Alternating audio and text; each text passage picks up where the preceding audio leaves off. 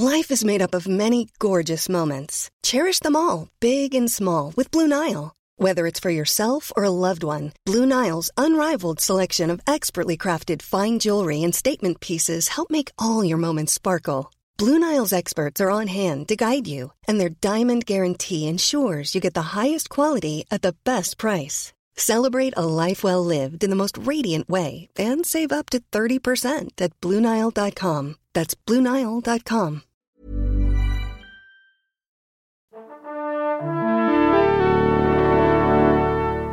Bonjour. C'est moi Orson Welles. J'aime pas trop les voleurs et les fils de pute. Salut ciné, votre rendez-vous avec le cinéma version courte mais jamais light, ça s'appelle l'Extra Ball, l'occasion d'évoquer un film ou une série d'aujourd'hui ou d'hier puisqu'on va présentement causer de coups de tête de Jean-Jacques Hano plongé dans le foot des années 70 avec un Patrick Devers à 200% et qui bénéficie en ce moment Euro de foot oblige d'une reprise au cinéma 37 ans après sa première sortie. On en profite avec joie et on va en causer avec mon camarade David Honora, salut David. Salut. Et Stéphane Moïsaki, salut Stéphane. Salut Thomas. Allez ciné Extra Ball spécial coup de tête et c'est parti.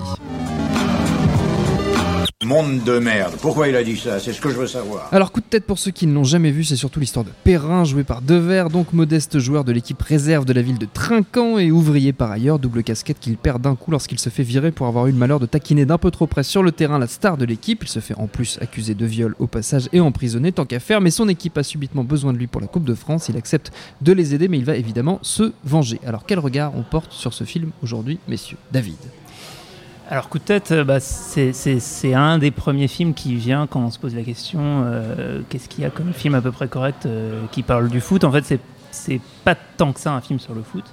Euh, c'est un film qui a pas mal de grandes qualités. En premier lieu, Patrick Devers, qui est, voilà, je pense à peu près tous les, tous les films avec Patrick Devers mé- mé- méritent d'être vus essentiellement pour lui. Euh, comme autre qualité, il y a- il y a- c'est aussi un scénario de Francis Weber, qui est euh, le jeune Fran- Francis Weber euh, avant de- d'avoir commencé à, à- à réaliser ses comédies. Euh, D'où le nom de Francis Perrin, d'ailleurs, je crois. C'est un- son, son nom de, de Ouais, personnage. ouais, C'est le personnage qui Fétiche, ouais.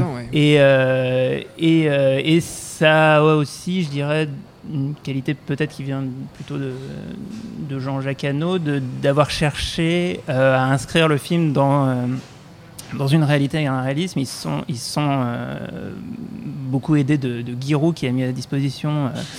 Euh, l'équipe de, de la JOCR et, euh, et notamment, je crois, un vrai match de, de, de D2 à l'époque euh, qui a permis de, tourner une séquence du film du coup très réaliste. Il y a aussi un joueur qui fait la, la doublure joueur de, doublure foot de Patrick Dever qui, de, ce qu'on dit, était totalement mais extraordinairement nul au foot. Donc, il pouvait même pas jouer le, mec qui joue au foot correctement.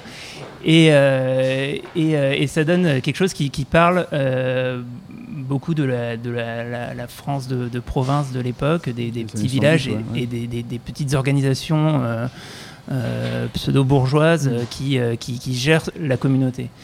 Et, et, et là-dessus, le, le- le film est, est, est, est très cinglant et très, très efficace et très puissant.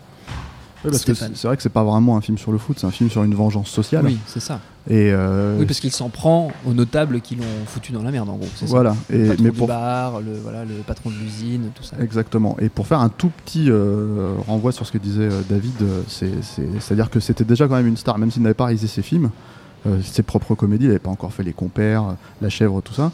Weber, déjà-. Weber, c'était déjà une star à l'époque, c'était déjà un mec qui gagnait très très très très bien sa vie dans ce milieu-là, il avait fait l'emmerdeur, hein, c'est- un grand scénariste. Et, euh, et c'est l'alliance effectivement euh, entre Weber et Jean-Jacques Hano qui pour moi signe son meilleur film hein, avec, ce- Mm. avec celui-là haut la main, euh, qui a fait en fait la, la- qui fait la grande qualité je trouve de, de coup de tête, euh, l'aspect profondément humain du film.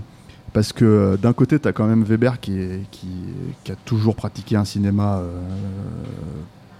bourgeois, hein, euh, une comédie bourgeoise, tu vois, un peu là-dedans dans, dans son fonctionnement, très, très, très, très, très efficace, hein, très bien écrite. Euh, et, et de l'autre côté, tu as Jean-Jacques Hano qui a un- une logique d'anthropologue, quoi, vraiment, et il a appliqué ça en fait à, ce scénario-là. Euh, et du coup, en fait, il a, je pense,